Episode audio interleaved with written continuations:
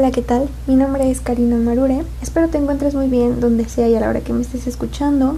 Bienvenido a un nuevo episodio de este podcast. Hablemos de prevención del suicidio. Tema complicado, tema duro, pero que es indispensable tratar. Espero te sirva la información que voy a compartir a continuación y vamos a comenzar.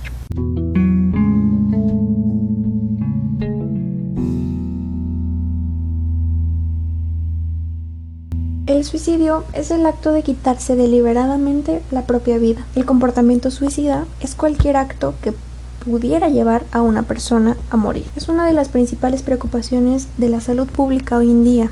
¿Por qué? Toda esta cuestión de confinamiento, de pandemia, de incertidumbre, de crisis, llevó a muchos problemas mentales en las personas.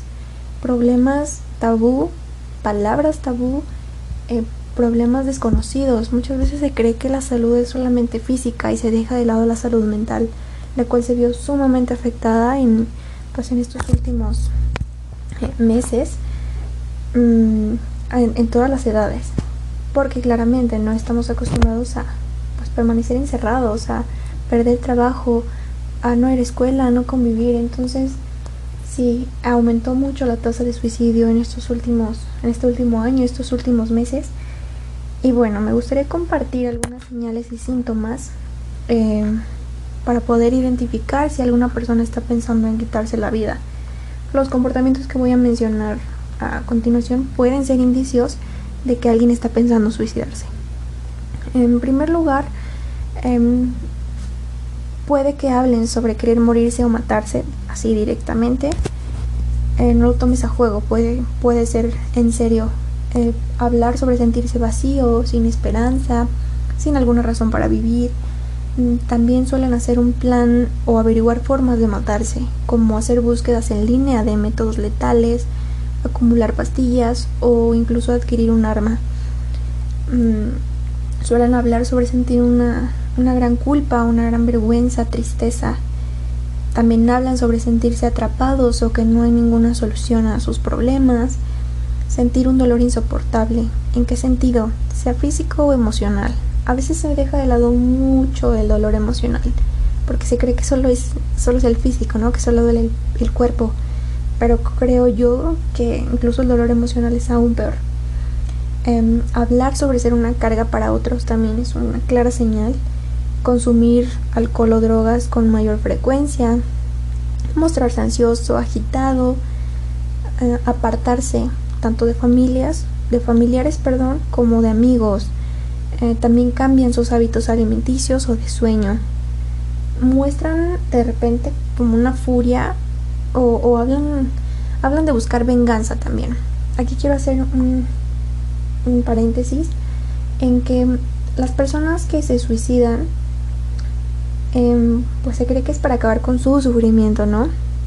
Pero realmente se considera que las personas se quitan la vida con tal de hacer sufrir a los que dejan, de hacer sufrir a su entorno, de hacer sentir culpa. Entonces em, sienten tanto dolor que quieren, ¿cómo decirlo?, lastimar de alguna manera a los que no lo escucharon, a los que no lo entendieron, o algún problema que traiga también por ahí. Entonces eh, sí habla también de buscar venganza en muchas ocasiones. Toman también grandes riesgos que podrían originar la muerte. Un ejemplo muy claro es como conducir con, rapidez extrema, ¿no? Em, en cuestión de drogas, aventarse como una mayor dosis. Em, en moto también como que suelen ponerse en riesgo. Em, también hablan o piensan en la muerte a menudo, sacan el tema así de la nada. Muestran altibajos extremos en el estado de ánimo y cambian rápidamente o repentinamente de sentirse muy tristes a sentirse tranquilos, normales y, felices aparentemente. Em, también suelen regalar posesiones materiales importantes eh, y despedirse también de, familiares y amigos. Digamos que como que ponen sus asuntos en orden e incluso llegan a hacer un testamento, o sea, dejan todo muy bien especificado porque claramente lo están planeando.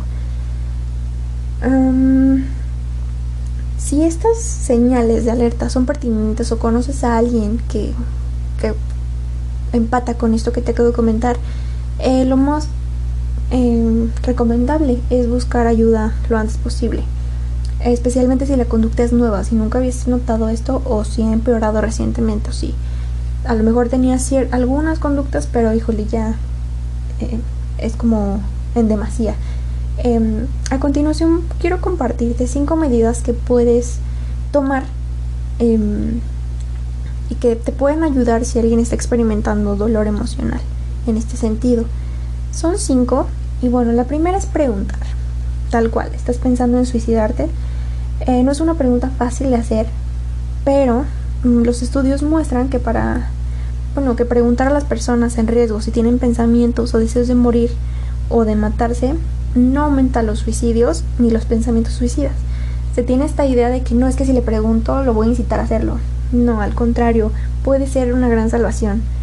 Em, a lo mejor él necesita expresarlo, necesita que alguien lo escuche. Entonces, pregunta, que no te dé miedo. Dejemos de hacer que este sea un tema tabú y que sea más platicado, que, que sea más conocido y que pues se pueda atacar de una forma más efectiva. Em, el punto número dos es mantener a salvo a la persona. Reducir el acceso de la persona con pensamientos suicidas a ciertos objetos o lugares letales. ¿Me explico? Es esencial para prevenir el suicidio. Em, si bien hacer esto no es fácil, la verdad, eh, preguntarle a la persona en riesgo si tiene algún plan de, de hacerse daño y desactivar o eliminar cualquier medio letal puede marcar la diferencia. Por muy difícil que sea, si hay un inicio, si hay alguna pista, si hay algo que tú puedas hacer, algo que tú puedas evitar, créeme, te va, una, te va a liberar de la culpa en dado caso de que pase algo, o te va a ayudar como tal a mantenerlo a salvo y evitar que la persona lo haga. El punto número tres es estar presente. Em, es difícil, digo, la presencia a veces se cree como, ah, pues estoy y punto, pero va, va un poco más allá. Pero escucha atentamente para enterarte de lo que la persona en riesgo está pensando y sintiendo. De hecho, las investigaciones sugieren que reconocer y hablar sobre el suicidio sí puede reducir los pensamientos suicidas en lugar de aumentarlos. Saber que no están solos les ayuda muchísimo, que hay alguien que los escucha, que hay alguien que les está pidiendo no lo hagan, ¿me explico? Em, ayúdalo también a, a, establecer una conexión.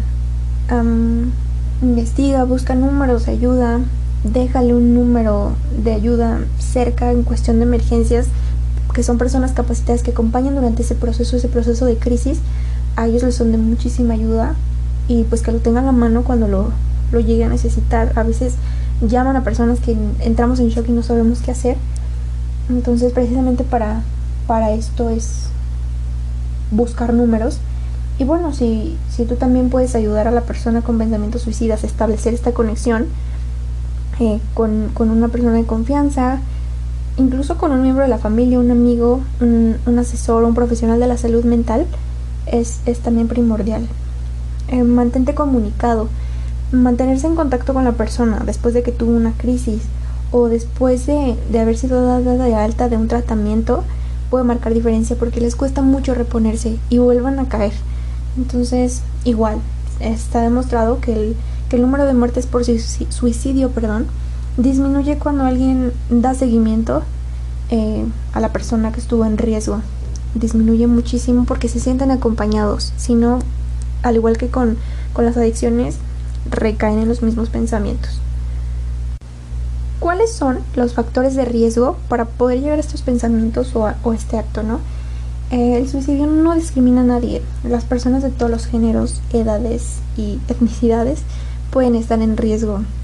El comportamiento suicida es muy complejo y no es solo una causa que lo origine, hay muchos factores diferentes que contribuyen para que alguien intente suicidarse. Sin embargo, las personas que, corren un mayor riesgo tienden a, compartir pues algunas características específicas. Entonces voy a compartir algunas, em, algunos de los principales factores de riesgo. ¿okay? En primera son personas que padecen depresión u otros trastornos mentales o de abuso de sustancias. Em, también con ciertos problemas médicos o dolores crónicos. Es muy probable que, como mencionaba, con tal de suprimir ese dolor físico, ahí sí físico tal vez, em, buscan alguna otra salida. Em, también son muy propensas los que ya tuvieron un intento de suicidio anteriormente. También antecedentes familiares de trastornos mentales o de abuso de sustancias lo pueden propiciar. antecedentes familiares de suicidio también.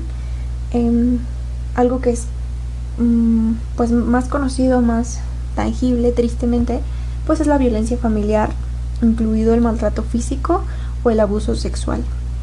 Em, también la posesión de, pistolas u otras armas de fuego en el hogar pueden ser un factor de riesgo impresionante, sobre todo en niños o, adolescentes. Esto es fuertísimo, pero es, es real también. Em, también personas que, que recientemente tuvieron libertad de un reclusorio o una cárcel son propensas o tienen factores más, más altos de riesgo y pues exposición a otros comportamientos suicidas como de sus familiares o compañeros o incluso de alguna celebridad. Esto sí es impactante, pero hoy en día que tenemos tan... Mm, sentimos más bien tan cerca a una celebridad o a alguna persona reconocida y que sabemos que lo hace, que incluso adolescentes o niños pequeños que tienen acceso a internet sienten esas personas tan cerca, de alguna manera se identifican, eh, entran en este mood de fan Em, y pueden, puede ser un riesgo durísimo para sobre todo generaciones jóvenes. Muchas personas tienen estos factores de riesgo, pero no intentan suicidarse.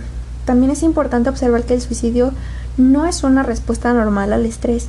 Los pensamientos o las acciones suicidas son una señal de una angustia extrema, no un intento inofensivo de llamar la atención y realmente no deben ignorarse es el problema de que sea un tema tabú y que se crea nada más que, ahí está queriendo llamar la atención, está loco, para que saque sus temas. No, no, no, no lo ignores, de verdad. Si escuchas algo parecido, ponle atención.